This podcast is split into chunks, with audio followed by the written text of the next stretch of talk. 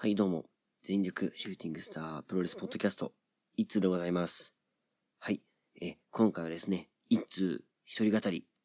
をしていこうと思うんですけど、まあ、えっ、とですね、最近はですね、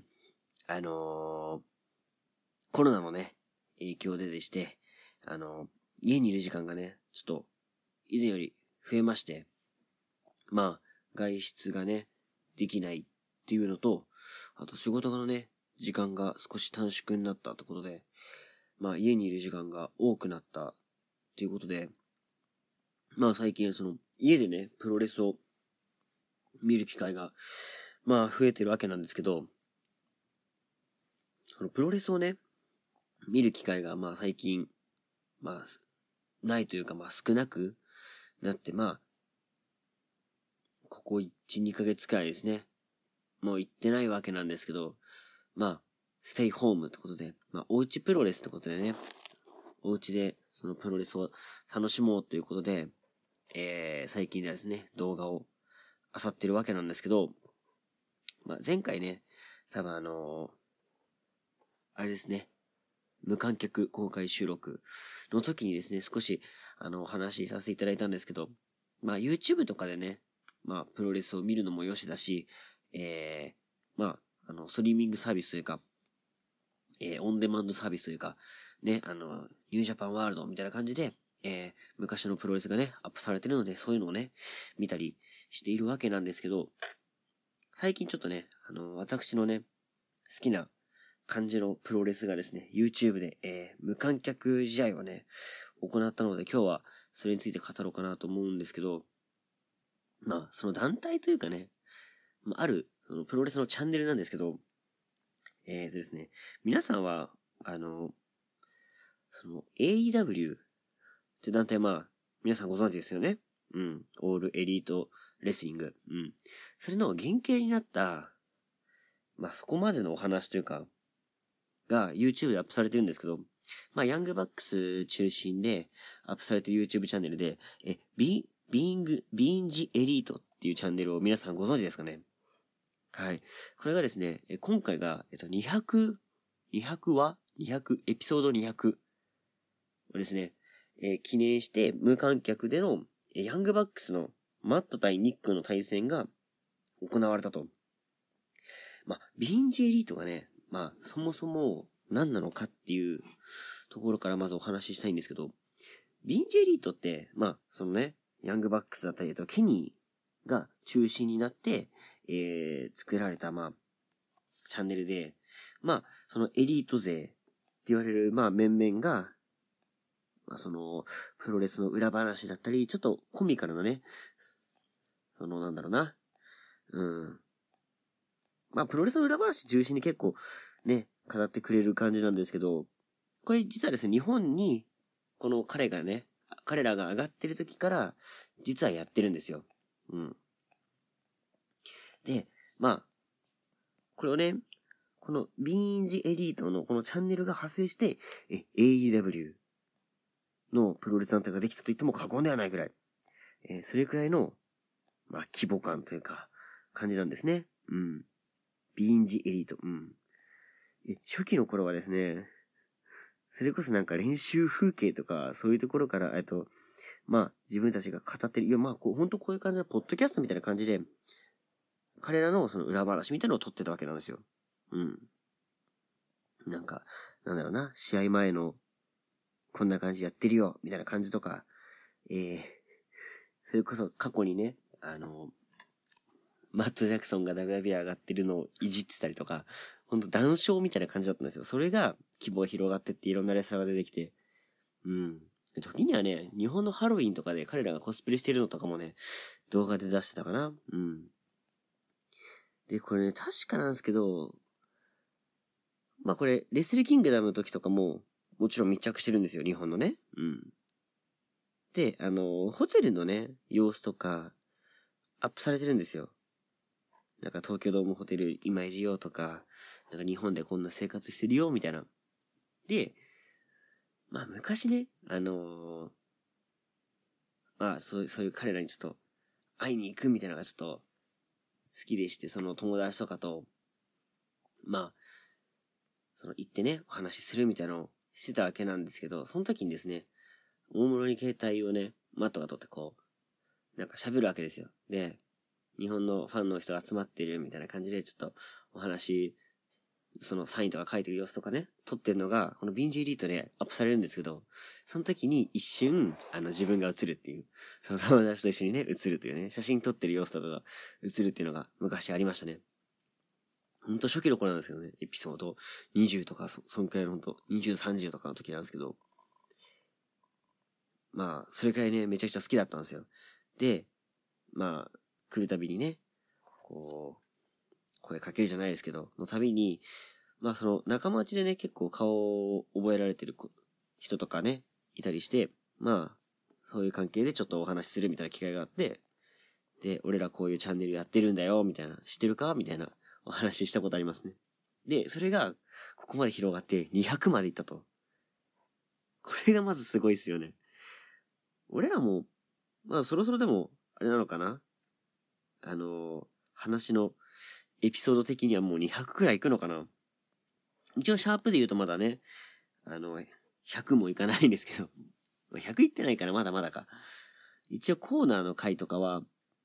シャープがついてなかったり、ね、あの、一人語りとかはシャープついてないんであれなんですけど、最新のが今、えー、あれかな ?86 かな？なんでね、俺らもね、シャープ100の時はなんかね、大きくやりたいですけどね。まあ、その中でね、えー、この、ビンジェリート、200回目が、えー、放送を記念してですね、マート対ニックの試合が行われたんですけど、これがね、あのー、まあ面白いんですよ。うん。これが面白い。っていうのもですね、あのー、な、こう、自宅なのかなわかんないですけど、まあ、アメリカのね、家はね、ちょっと広い家が多いんであれなんですけど、その、て、最初ね、入場してくるのがテニスコートなんですよ。で、最近 BJ エリートでそのテニスコートにリングを立てて、えー、その、エリートに出演してるレスラーが試合するっていうのがあったんですけど、えー、この二人はもう、えー、無観客だし、リングはないしで、もうエリーウェアフォールマッチな感じなんですよ。で、その、テニスコートのとこ入場してきて、いきなりプランチャーかましたりですね。で、ちょっとこれ WW のオマージュなのかなみたいな。まあ、彼らプロレス大好きなんで、あの、ゴルフのさ、カートみたいなじゃないですか。あの、車？カート通貨？うん。ああいう車に乗って、えー、壁に衝突したりとか、するシーンがあったけど、これね、レッスルマニア、いつだったかな？あの、ケインと、ビッグショーと、レイベンのスリーウェイでハードコアマッチかなんかやった時に、確か会場内をね、カートで、ね、あの、回って衝突するっていうシーンがあるんだけど、それは多分オマージュかなみたいなシーンがあったり、えー、そこの施設なのか嫌なのかわかんないですけど、その中の、あの、トレーニングルームのとこで、あの、ベンチプレスとかのベンチを踏み台にしてジャンプして攻撃をカウンターでパワースラムとか そこの、まあ、あの、筋トレとかされてる方はわかると思うんですけど、ちょっと床がね、あの、クッション材みたいになってるんですよ。なんで、そこにジャーマンとかしたり、結構頭が落としたりとかするんですよ。それがまあ面白かったりして。で、周りも込み合戦だったりとか、本当まあ、彼らの、まあ彼らがエニフェアオールマッチだったり、そういう、路上プロレスやったら面白いんだろうな、みたいなのが、こうどんどん繰り広げられていくと。いや、これ結構ね、俺は夢だったんですよね。うん。やっぱ、ヤングバックスって、すごいそういう起点が効いたりするから、すごい面白いんですよ。で、その中で、えー、試合が行われてて、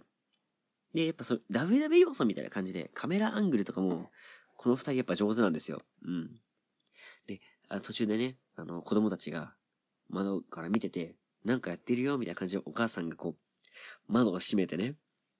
防いだりとかするんですよ。それとかすごい面白いなとか思ったりして。で、なんか、芝生の上でね、ラリアット思いっきりかましたりとか、あの、ジャーマン、や、ジャーマン合戦があったりとか、結構今のプロレスのトレンドみたいなのを掴んだりしてるのを、あの、庭でやるっていうね。これなかなかすごいっすよね。まあ彼ら結構トレンドとかを掴むのすごい得意な感じじゃないですか、プロレスの展開とかも。いや、そういうのがね、思う存分発揮されてて、ちょっと面白かったですね。で、なんかね、あの、鉄柵の上をね、拝み渡りとかしたりとか、あの、連続で、ノーザンナイトスープレックスですかね。をくるくるやったりとか、本当あの、広い、なんだろうな、外だからできることみたいのを彼らがやるんですよ。で、なんだけど、結構さ、あの、なんていうかあのー、リングじゃなきゃできないっしょ、みたいな。オガミあたりもそうだし、ロープとか、まあ、この時出たのは、あのー、スイング DDT、ロープを蹴っての、よく、ね、ニックがやるじゃないですか。あれとかを壁使ってやったりとか、そういう起点が効いたりとかして、すごい面白かったですね。うん。でね、なんか途中テーブルが出てきたら、なんでこんな庭にテーブルが置いてあんだよ、みたいなね。小屋の屋根の前にテーブル置いてあんだよ、みたいな。で、なんでそこに倒れ込むんだよ、みたいな。絶対飛ぶじゃん、みたいな。のがあったりして、まあそういう不自然さみたいなのもプロレスじゃないですか。そういうのがあったりして、すごい面白かったです。で、なんか、プールがね、途中出てくるんですよね。で、プールに、えー、スーパーキックで落とす。でも、そこを耐える。そこを、えー、カナディアンデストロイヤーで、えー、水中に落とす。みたいなね、攻防があったりとかして。あと何があったかなえっと、順を追っていくことで、その後なんか、あのー、回想シーンみたいな感じで WB のね、オマージュシーンがあったりとかして、靴の裏に画鋲がついてる靴を履いてスーパーキックスシーンがあるんですよ。これ PWG で昔ね、やったシーンなんですけど、えっと、あの女の人なんですキャンディス。キャンディスとジョイ・ライアン、タッグと何でもありの試合やったんですね。で、その時に、その、まあ、コンバース的なね、ハイカットの靴に、画鋲がね、貼り付けられてる靴を履いて、スーパーキックするんですよ。で、ね、大流血するみたいなシーンがあるんですよね。それをニックにやるんですけど、カメラアングル的にやってるかどうかわかんなくて、で、でも一応、デコから血は出てるみたいな。で、その時に、I'm sorry, I love you って言って、スーパーキックするんですよ。まあ、これ何かというと、これレスラー23かな？の時にリック・フレア対ショーン・マイケルズの試合があって、リック・フレアが負けたら引退っていうのをやってたんですよ。で、レッスルマニアの時にショーン・マイケルズが戦って、で、もう何やってもリック・フレア返すんですけど、もう最後にその特技のスイートチームミュージック、まあスーパーキックスね、をやるときに、まあ言うんですよ。口ずさむんですよね。で、口の言葉では聞こえないですよ。だけど口の動きは、I love you, I so, I'm sorry っつって、スーパーキックして、3を取って引退に導いてしまうと。それのオマージュで、それ言いながらスーパーキックをし、えー、テーブルの上を落として、なんか屋根の上からエルボードロップをやって、えっ、ー、と、マット・ジャクソンが勝つと。お兄ちゃんが勝つという試合をね、この BNG エリートでやったわけなんですけど、これ、やっぱね、最近そのプロレス会場行けなくて、こうやってね、イベントでやってるわけなんですけど、で、なんか最、最終的にはその、ビンジェリート200話の歴史とかがちょっと流れたりしてね、俺、この話めちゃくちゃ好きだなと。もうこの回想シーンとか、この歴史含めて、これ、俺一試合だと思ってるんですよ。うん。でね、この試合はマジで、今年見た試合でちょっと一番、まあ、面白いというか、まあ、WB チックなそういうカメラアングルだったり、当たってんの当たってんの、ないのみたいな、幻想みたいなね、ところも含めて、めちゃくちゃ楽しめたなと。で、しかもなんか最近はね、そう、お家でプロレス見ることしかできないんだけど、そういう明るい話題をね、えー、提供してくださったこのニック・ジャクソン、マット・ジャクソン。いや素晴らしいなと。家の庭でもこんだけ面白い試合できるよと。これはね、なかなか、他の団体はできないっすよ。真似できないっすよ、これは。うん。いやそんなね、試合をね、やり遂げた二人。いや素晴らしいですね。はい。もしかしたらね、アメリカのベストバウト候補に乗るかもしれないというね。まあ乗らないんですけど、多分ね。やっぱ WB その、なんだろうな。いろんなところをさ、巡り回ったりとかレスル前にあったじゃないですか。だったりその回想シーンいっぱい使ったその、ね、あのー、AJ の試合だったりとか、あの、ブレイワイアットの試合とか、そういうところもちょっと意識した感じの試合だったのかな？うん。もうなんだろうな。アメリカのその、プロレスカルチャーというか、そういうのをす、すべてオマージュしたというか、うん。うんプロレスのそのファンタジー要素みたいなところを全て入れ込んだみたいな、うん、感じですごい面白かったですね。彼らのプロレス愛がすごい伝わる一試合で、いやー面白かったなと。いや、これはぜひね、皆さんともシェアしたいなと、え思いましたので、えー、急遽ですね、一人語りを、えー、しました。いや、本当はね、こういう試合をね、会場に見に行きたいんですけど、なかなか行けないですからね。うん。えー、これもね、BG リトの、えー、っと、YouTube チャンネルですね。うん。にありますので、あの、皆さんね、ぜひぜひ、えー、これを聞いて、興味を持った方は、えー、チェックしてみてはいかがでしょうか？はい。16分か。もう少し、なんか話すかな。まあ、BJ エリートのね、話は、えー、一応できたので、ね、もう一つちょっと話したい話、一人語りしたい話あるんですけど、それはまあ、次回ということで、えー、じゃ、時間余ったからじゃあ、あれかな ?YouTube に上がってる、ちょっとおすすめの一試合でも紹介しましょうかね。前回ね、あのー、えー、っと、公開収録の時に、まあやったんですけど、その時に紹介しきれなかった試合が、まだまだたくさんありますので、ちょっと ROH のチャンネルから、でも前回何紹介したっけね？ほんと ROH のチャンネル今ね、面白い試合いっぱい上がってるんで、これぜひぜひおすすめですね。それこそあの、あれだね、オスプレイ対、あのー、ジェイ・ホワイトの ROH やった試合とかもアップされてるんですよ。まあ、それは1年くらい前にアップされてたのかな？うん。前座じゃないけど、で、アップされててすぐ YouTube でアップされたんですけど、これとかめちゃくちゃ面白いんでね、あのー、おすすめっすね。皆さん ROH といえば誰を思い出しますかね？俺がちょうどね、あの、興味を持って、えー、見てた時はですね、それこそケビン・スティーンがいたり、ゼネリコがいたり、それはでも過去なのかな？その時に見てただけで、アーカイブなのかもしんないですけど、とかがちょうど見始めだったので、えー、好きでしたね。うん。あ、そう、それでケビン・スティーンのね、対ジェネリコのラダーマッチとか紹介したのかな？うん。ほんと今行われてる TLC の、まあ、TLC 作ったのは WWE のね、まあ、面々がいるんですけど、その後のいろんなムーブがあるんですけど、そのムーブとかはほとんどケビン・スティーンとジェネリコが作ったと言っても過言ではない。はい。PWG でも行われたんですけど、その時も、えー、ベストバウトでしたね。PWG でその、ケビン・スティーン対ジェネリコもやってたし、スーパースマッシュブラザーズと、ヤングバックスと、フューチャーショックかな？うん。で行われたスリーウェイのマッチ。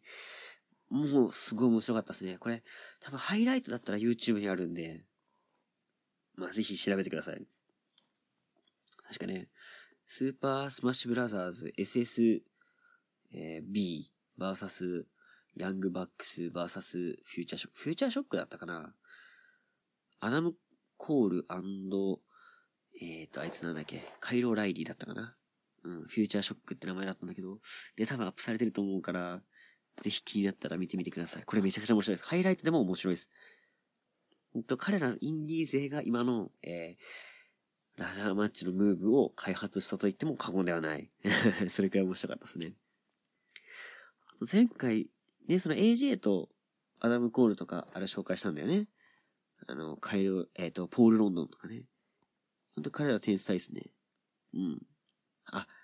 そうだな、じゃサモア状態、えー、ローキーとかどうですかね。うんと、武骨な、えー、MMA ファイトというか、まあ、喧嘩ファイトですね。うん、殴りあり、蹴りありで、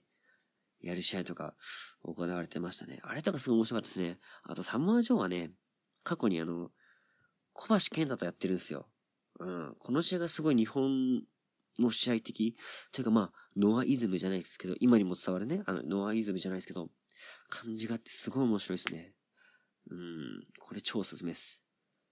特に、えー、これくださ、これをね、聞いてくださってる方は結構昔のノアの試合とかを見てる人だと思うので、えー、そういう人でも、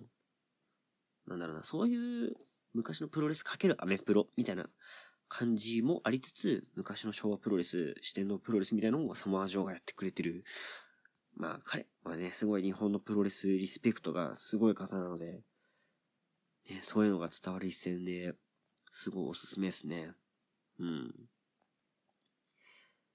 それこそヤングバックスの試合とかもあるんで、ヤングバックス対ケビン・スティーンエルジネリコのフルマッチが載ってたりしますね。あと、個人的にはダニエル・ブライアン対えー、森氏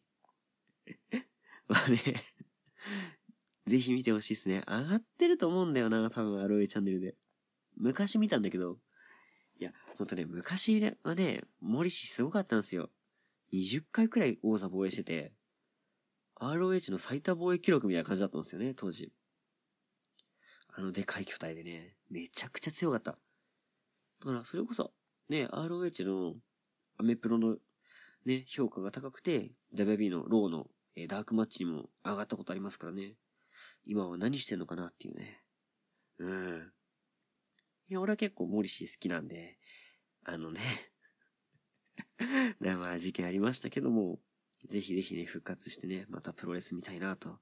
思うわけなんですけどね。うん。まあ、これをね、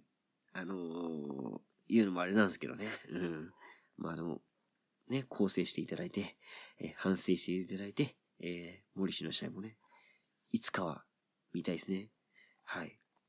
ああとね、ROH のおすすめの選手と言ったら、もう、ダイジル・マッギレスですね。うん。もうね、この選手はめちゃくちゃね、あの、レスリング上手いんで、日本のプロレスをね、中心に見てる方でも全然楽しめますね。それこそダニエル・ブライアン戦とかもすごい面白い試合、もう連発してるんで。対ケンタとかやってたからな。うん。あれ、TNA 行った時はね、名前違ったんだよな。うん。まあ、彼の、まあ、代名詞は何かと言いますと、あの、よくさ、あの、カイロライリーとかやってるあの、ロープとロープの間からこう、やられてね、倒れて、そっからこう、バウンドしてラリアットとかあるじゃないですか。あの技作ったのが、マッギネスですね。うん、ナイジェル。うん。まあ、彼はね、すごい試合上手なんで、ぜひ見てください。はい、おすすめです。まあ、そんな感じでね、えー、日本のね、逆に昔のプロレスがあんまりわからないので、なんかね、おすすめあったら、教えてほしいですね。うん。それこそ、今、だからこそこうやって、えー、真剣にこう、過去の試合とかもね、研究しながら見れるっていう時間でもありますのでね。うん。まあ、昔の日本のプロレス、あの、まあ、95年とかね、とかの、第3世代とかですか？自分生まれ年ですけど、95年は。うん。とかの試合だったりとか、ね、そういうことしてんのプロレスとか、おすすめだったら教えてほしいですね。